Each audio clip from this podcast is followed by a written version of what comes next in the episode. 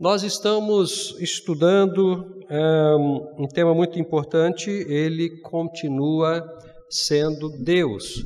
E é, o tema que me foi dado hoje pelo pastor Roberto é um tema muito desafiador, mas muito presente na vida da gente.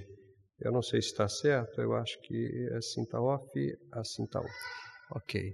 É um tempo muito presente na vida da gente, que é o que os irmãos estão vendo aí né, na TV. O Deus que ensina como lidar com a ansiedade. Irmãos, levem a sério isso. Levem a sério isso. A ansiedade é uma coisa muito séria, muito séria. E tem ah, alcançado a vida de muitas pessoas, muitas pessoas, muitas pessoas. A gente tem a ansiedade e a depressão, que são quase irmãs gêmeas, caminhando no nosso meio, em nossas casas, em nossas vidas. Hoje, então, em função até do momento que estamos vivendo, né, muito mais contundentemente, muito mais cruelmente, o índice de pessoas com ansiedade, com depressão, principalmente com ansiedade e depressão, síndrome do pânico também. Mas ansiedade e depressão, o índice tem subido assustadoramente e tem alcançado todas as pessoas, inclusive os cristãos. Nós não estamos isentos não, dessa, desse movimento, desse, desse sintoma. E muitas das vezes, irmãos, levados pela ansiedade, nós acabamos cometendo alguns equívocos que não deveríamos cometer, até porque nós precisamos entender, à luz da Escritura Sagrada, né, o que de fato é, nós temos da parte de Deus para trabalhar a ansiedade. Eu tenho conversado com muita gente né, e, basicamente, basicamente, nós temos discutido muito, conversado muito, atendido muito. Basicamente, os sintomas são ansiedade e depressão. Ansiedade e depressão. Eu estou me especializando no curso que estou fazendo de psicanálise é, em depressão, porque a quantidade de pessoas deprimidas com quem nós estamos lidando e no município de São Gonçalo é muito grande, muito grande. E, dada a situação, irmãos, do nível de ansiedade ou da depressão, a pessoa pode chegar, inclusive, ao suicídio. Então, nós precisamos, como igreja, compreender como funciona isso né, e o que a Bíblia tem para nos ensinar. Por isso, eu queria convidar os irmãos a abrir a Bíblia. Em Lucas, capítulo 12, nós vamos ler dos versos 22 até o 34.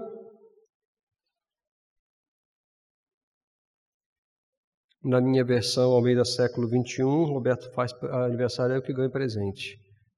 Ganhou uma Bíblia nova, a minha já estava caidinha, tadinha, né? deixando pele nos bancos da igreja, né? Vamos ler então Lucas capítulo 12, versos 22 até o 34, nos diz assim: e disse aos discípulos: Por isso vos digo: não fiqueis ansiosos quanto à vossa vida, com o que comereis, nem quanto ao corpo, com o que vestireis. Pois a vida é mais do que o alimento e o corpo mais do que as roupas. Olhai os corvos que não semeiam nem colhem, não têm despensa nem celeiro, contudo Deus os alimenta. E vós valeis muito mais do que as aves. Qual de vós, por mais ansioso que esteja, pode acrescentar uma hora à duração de sua vida? Se não podeis fazer nem as coisas mínimas, por que estáis ansiosos pelas outras?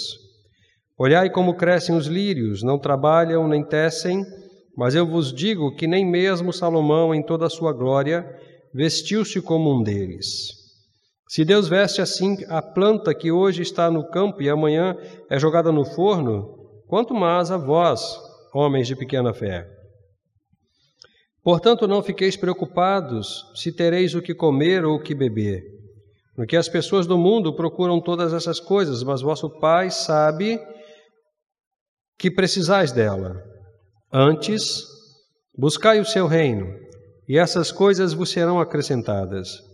Não temas, ó pequeno rebanho, porque é do agrado do vosso Pai dar-vos o reino. Vendei vossos bens e dai esmolas, fazei bolsas que não envelheçam, tesouro no céu que jamais acabe, onde o ladrão não chega e a traça não destrói. Porque onde estiver o vosso tesouro, aí estará também o vosso coração. Vamos orar. Deus, nós nos entregamos mais uma vez em tuas mãos, pedindo que o Senhor nos ajude nesse tempo de reflexão em nome de Jesus. Amém, Senhor. Amém. Antes de nós entrarmos propriamente dita na, no tema, eu queria é, observar com os irmãos uma questão muito interessante nesse texto que nós acabamos de ler.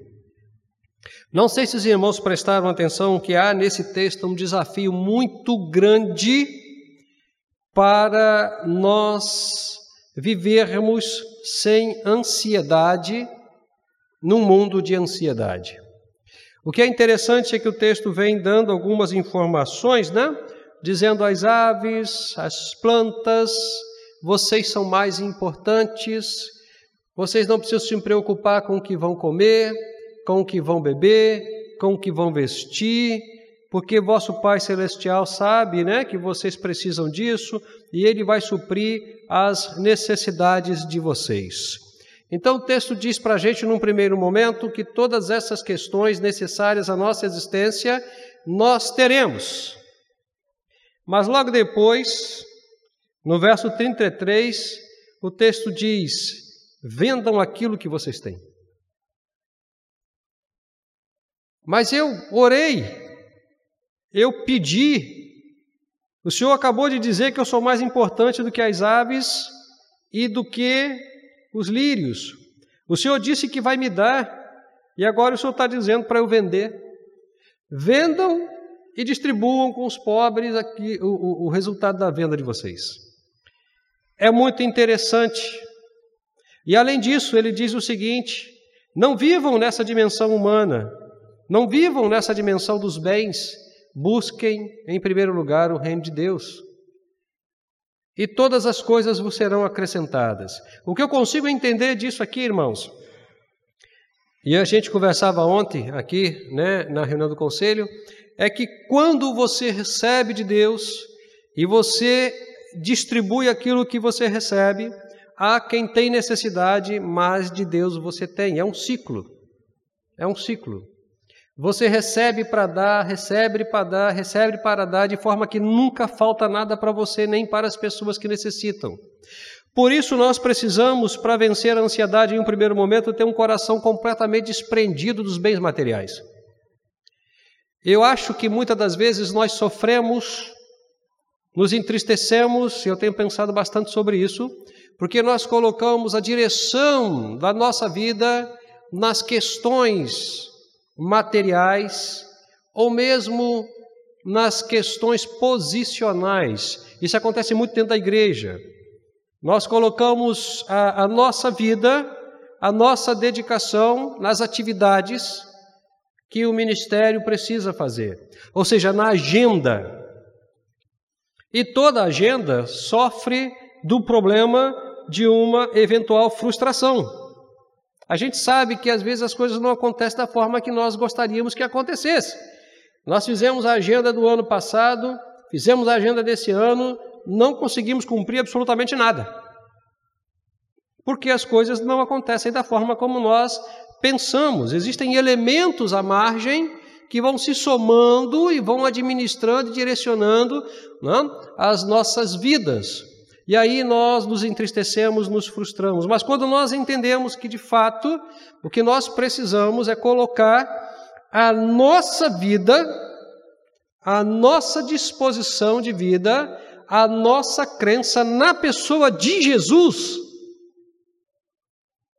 no cumprimento da vontade de Jesus, seja ela qual for, aonde for, aí de fato nós teremos do lado de cá, da nossa existência material, nas nossas questões básicas de sustentação, todas as providências, inclusive para ajudar as pessoas que precisam. Quando nós virarmos a chave e entendermos que a direção da nossa vida deve estar completamente voltada para Cristo, e somente Cristo, e nada mais do que Cristo, para vivermos, falarmos, andarmos, pensarmos, olharmos, comermos, bebermos, dormir, dormirmos como Cristo, fazendo jus de fato a alcunha de cristão, pequenos cristos caminhando sobre a terra, nós seremos identificados como nosso mestre, como o povo de Antioquia, e de fato teremos condição de sustento e não viveremos, ou pelo menos não deveríamos viver, ansiosos. Não deveríamos viver ansiosos. Mas a ansiedade, irmãos, é uma questão muito séria. Porque pode ser que você não seja ansioso, mas eu tenho certeza que você conhece muita gente que é ansiosa. E nós precisamos então compreender. Nós precisamos então compreender o que é ansiedade, quais são os elementos que podem promover a ansiedade e qual a resposta bíblica para isso. E é o que nós conversaremos essa noite de uma forma bem objetiva. Eu tenho ali para os irmãos duas definições de ansiedade. Uma um pouco maior, eu não vou lê-la, isso vai ficar no Face da igreja, depois os irmãos poderão ler com mais calma, mas eu queria destacar a que está embaixo, a que está a número 2, dizendo que a ansiedade é uma preocupação interna, excessiva, persistente, é também um medo de situações cotidianas que podem ocorrer, podem gerar a ocorrência de uma frequência cardíaca elevada, uma respiração muito rápida, a sudorese, que é o suor intenso, e a sensação de cansaço. Não sei se você já experimentou isso. Eu já experimentei. Penso que muitas pessoas também já experimentaram isso. Estas características, taquicardia, respiração ofegante, a sudorese, o suor constante, não? Aquela pessoa que não consegue parar de suar em hipótese alguma, e o cansaço exagerado são sintomas da ansiedade. Pois bem, a Bíblia reconhece estas questões da vida do ser humano e ela tem alguma coisa a dizer sobre isso.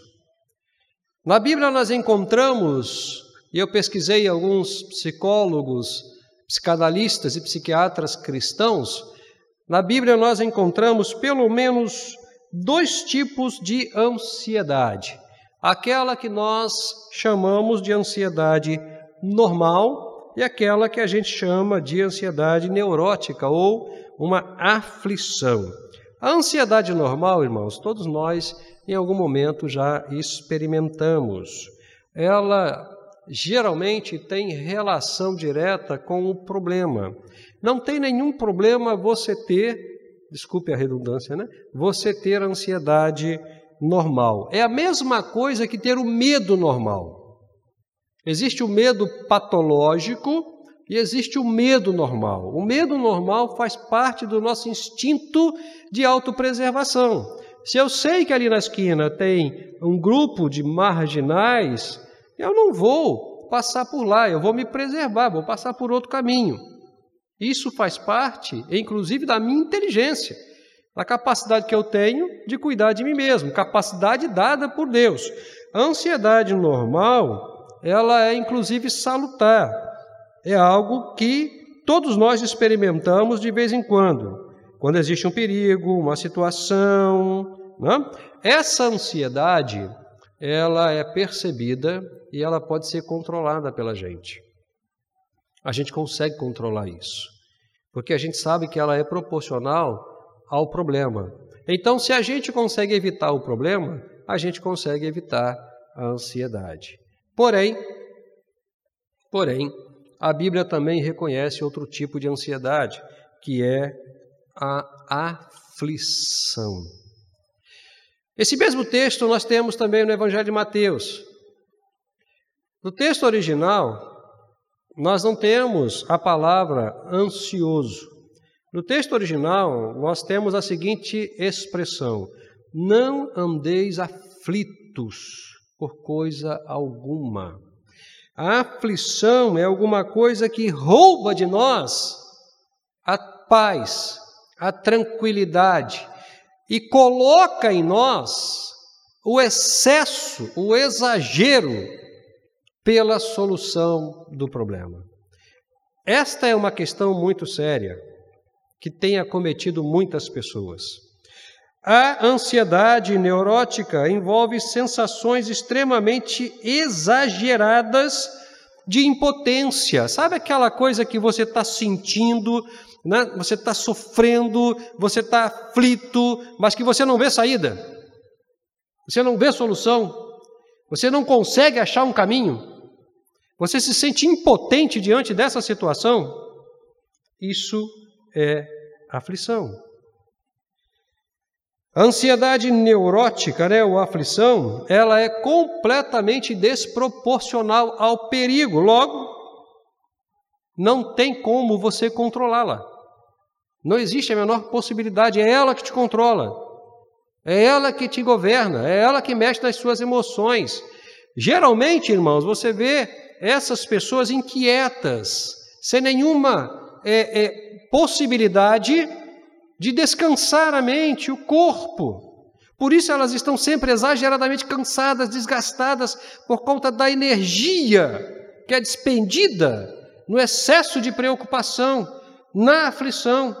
O desgaste emocional é muito grande. Muito grande. Sem contar que, isso não está no estudo, me vem a memória aqui agora, sem contar que em função dessa aflição, desse desgaste emocional, dessa neurose, dessa ansiedade, outras doenças podem aparecer. Uma gastrite que pode virar úlcera, um problema cardíaco, dores de cabeça, pressão que pode alterar e uma série de outras doenças que vão surgindo no corpo em função da ansiedade, da aflição, da necessidade de resolver um problema que a gente se sente impossibilitado de resolver. Mas a Bíblia não deixa a gente jogado às traças. A Bíblia nos orienta como proceder e o que fazer para resolver essa questão. Eu queria abrir um parênteses, né, irmãos, porque uma das coisas que a gente tem aprendido por prestar atenção no comportamento das pessoas e nas conversas que a gente tem, é que a, quase que a totalidade de nós não vivemos uma vida cristã de acordo com aquilo que professamos. Nós falamos uma coisa, professamos uma coisa, acreditamos piamente nesta coisa que professamos, mas vivemos de forma diferente. Os irmãos vão ver mais para frente que um dos elementos causadores da ansiedade é a crença. A crença pode gerar ansiedade. A Bíblia nos mostra, por exemplo, que no Sermão do Monte, Jesus, preocupado com a natureza humana, preocupado com as possibilidades de desgaste da natureza humana, porque ele sabia perfeitamente que uma pessoa desgastada emocionalmente, ela não tem a menor condição de servir de forma saudável a Jesus Cristo. O irmão Luiz fez menção aqui de uma coisa muito bonita, quando ah, houve a possibilidade da cirurgia, ele orou e falou com Deus: É o templo do Espírito Santo, Senhor. Não deixa que abram o templo que pertence ao Senhor. Isso é verdade. De fato é verdade. Só que um templo mal trabalhado, um templo cansado, um templo desgastado emocionalmente, um templo aflito também não tem condições de servir Jesus de forma correta. É por isso que comumente a gente escuta as pessoas dizendo: Eu estou desanimada, eu estou triste, eu estou sem força, porque ainda não conseguiu estabelecer uma relação de coerência entre aquilo que de fato acredita e a prática daquilo que acredita. Nós nos desgastamos com muito mais facilidade do que deveríamos nos desgastar normalmente. E aí, Jesus, obviamente, conhecendo muito bem a natureza humana, ele dá uma direção muito contundente, muito radical, muito séria.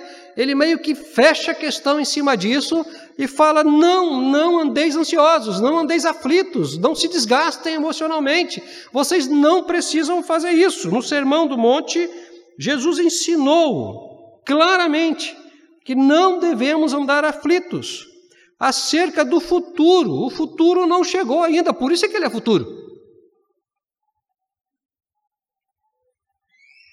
Não devemos andar aflitos em função das nossas necessidades básicas. Jesus falou que nós temos um Pai celestial, vosso Pai que está no céu sabe. Uma das coisas que nós precisamos colocar meio que na linha da coerência é o fato de que, se realmente entendemos, acreditamos que temos um Pai no céu e que Ele cuida de nós, nós precisamos viver de forma que Ele esteja cuidando de nós. Temos um Pai celestial que conhece as nossas necessidades, conhece as nossas dores, sabe do que precisamos e Ele vai prover o que nós precisamos. Davi falou isso. Fui moço, sou velho, Caminhei muito, andei muito, mas eu nunca vi, eu nunca vi o justo mendigar o pão. Deixe-me contar uma experiência com os irmãos que aconteceu comigo. Eu nem era casado ainda, então há 30 anos atrás, um pouco mais, se eu não estou equivocado. Eu fui morar em Coronel Fabriciano, não sei se os irmãos conhecem Coronel Fabriciano, uma cidade ao lado de Ipatingas, não sei se os irmãos conhecem Ipatingas, Minas Gerais. Ipatingas e Fabriciano, cidade industrial onde tem a Uzi Minas, a Uzi Minas, uma das maiores usinas de minério do país.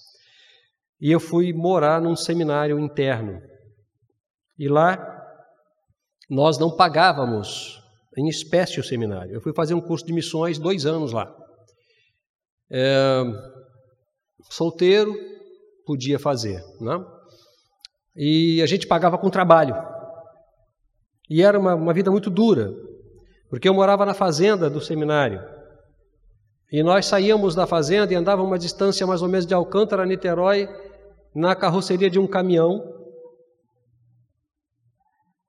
a carroceria de aço, às cinco e meia da manhã mais ou menos 20 homens ali para ir para o seminário. E quando chegávamos no seminário, nós íamos tomar café. E, acabado o café, a gente ia trabalhar. A gente pagava o seminário com o trabalho. Então, nós tínhamos a laje, onde a gente fazia vigas de laje pronta, tinha a fábrica de sabão, tinha a horta e outras coisas mais, né? Os serviços mais pesados ficavam para os homens. E assim que a, gente chegava lá igual quartel, né? Já estava tudo pronto aonde a gente ia trabalhar. E eu fui escalado para trabalhar na laje. E eu não sei quantos irmãos aqui já tiveram experiência é, de trabalhar com viga de laje pronta. Não sei se Gustavo, que é engenheiro, sabe como é que faz. A gente virava o concreto na betoneira e tinha as formas, e aquelas formas eram enormes, pesadas.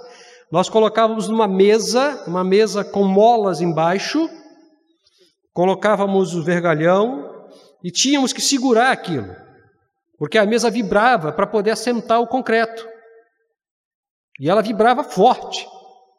E nós segurávamos aquilo. E depois aquilo, tirava aquilo dali, mais ou menos uns 30, 35 quilos, e colocávamos para secar. E eram mais ou menos assim, a gente tinha uma, uma meta, e era mais ou menos 40, 50 vigas daquela que tinham que ser feita, porque depois ia para o caminhão para vender, porque era dessa forma que o seminário comprava os alimentos e as coisas para poder dar para os seminaristas. Né? E eu não sei se os irmãos sabem nada contra os mineiros, mas eu prefiro os gaúchos, que gostam de churrasco. O mineiro gosta muito de couve, né, de canjiquinha, angu. Né? Baiano gosta de pimenta, né? né? e aí, a gente acostumado, né? Gaúcho, tinha gente do Brasil inteiro, não? Você imagina, quando dava meio-dia, o desespero da fome, parecia campo de concentração. A gente ia, a gente ia correndo porque tinha uma hora para almoçar, porque duas horas tinha que entrar para o estudo. E a gente entrava para o estudo todo sujo de cimento, de concreto, de tudo, né? só ia tomar banho lá para as 10 horas da noite. 11 horas apagava a luz. Falei, caramba, eu estou em Auschwitz, né? Não é possível isso, não? O desespero para comer.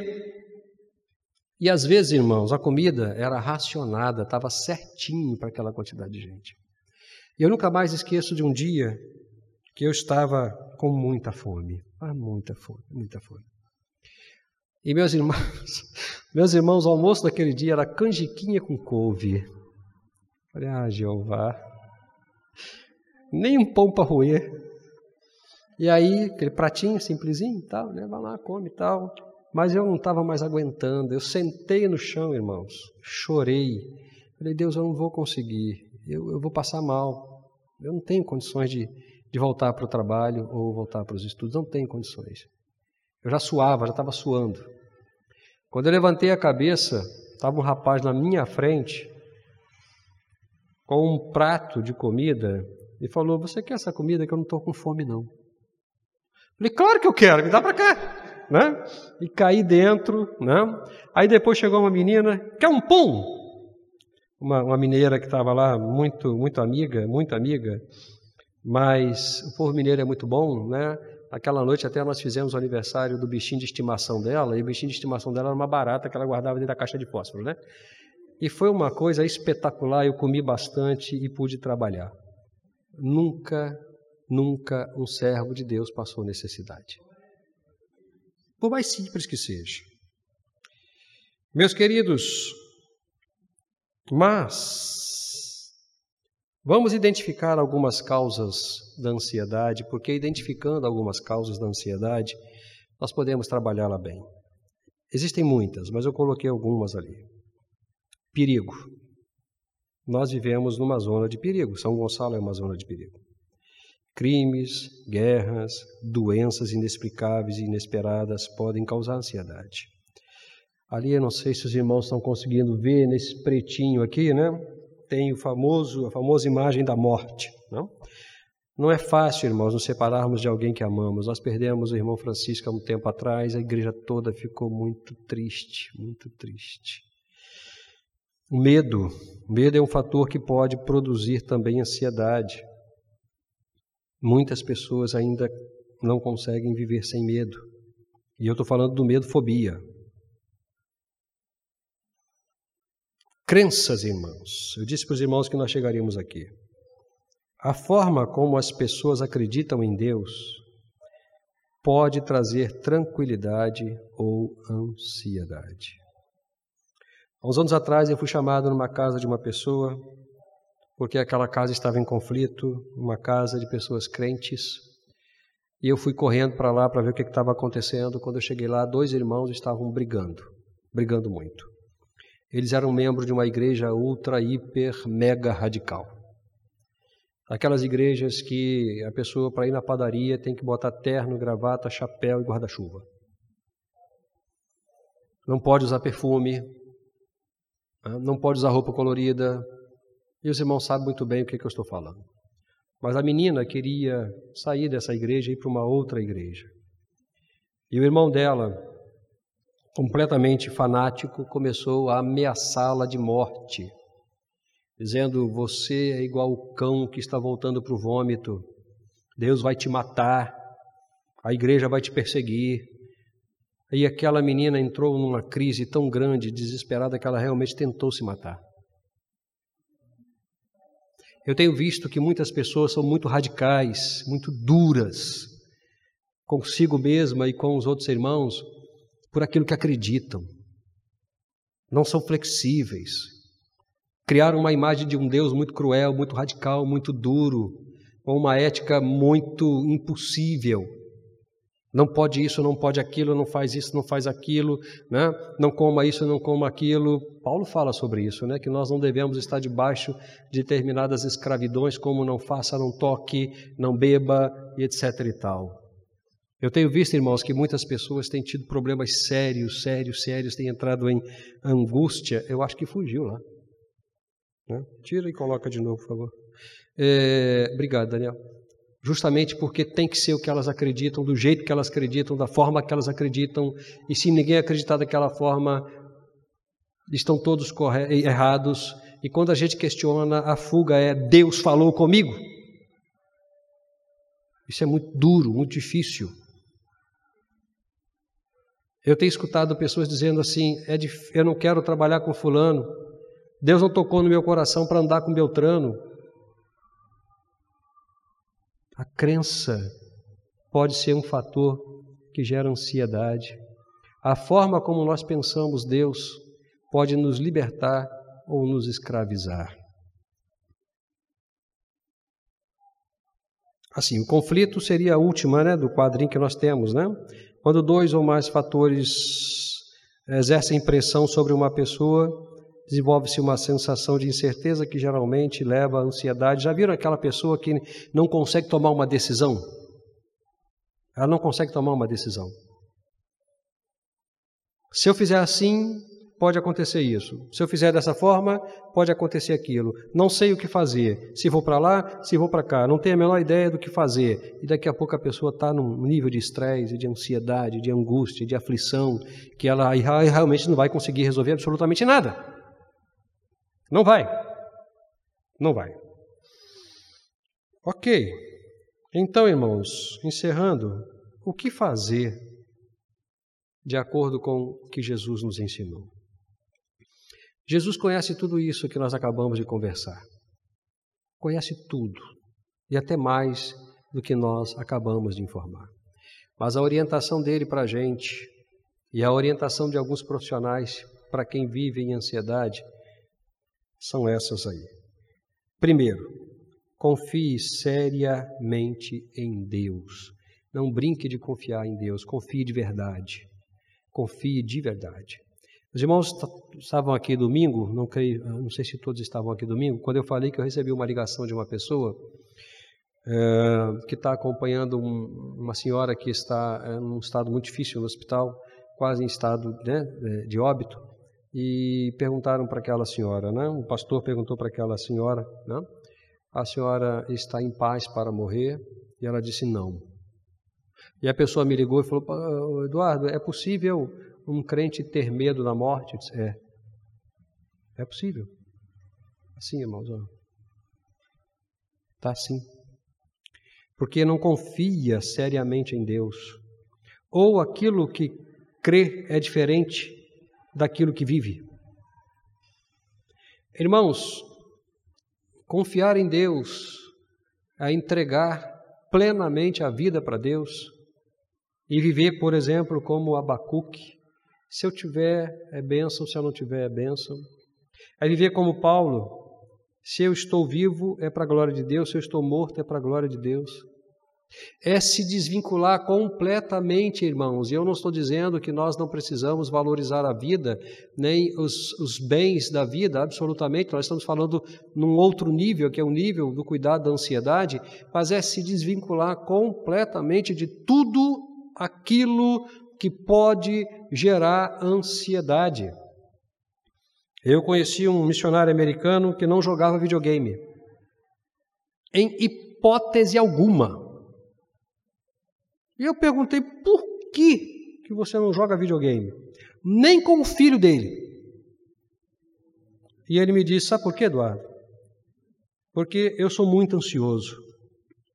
Se eu for jogar videogame, eu vou ficar extremamente ansioso e daqui a pouco eu vou quebrar o videogame, eu vou brigar com meu filho, então eu não jogo. Controle, domínio próprio. Ele conhecia os limites dele.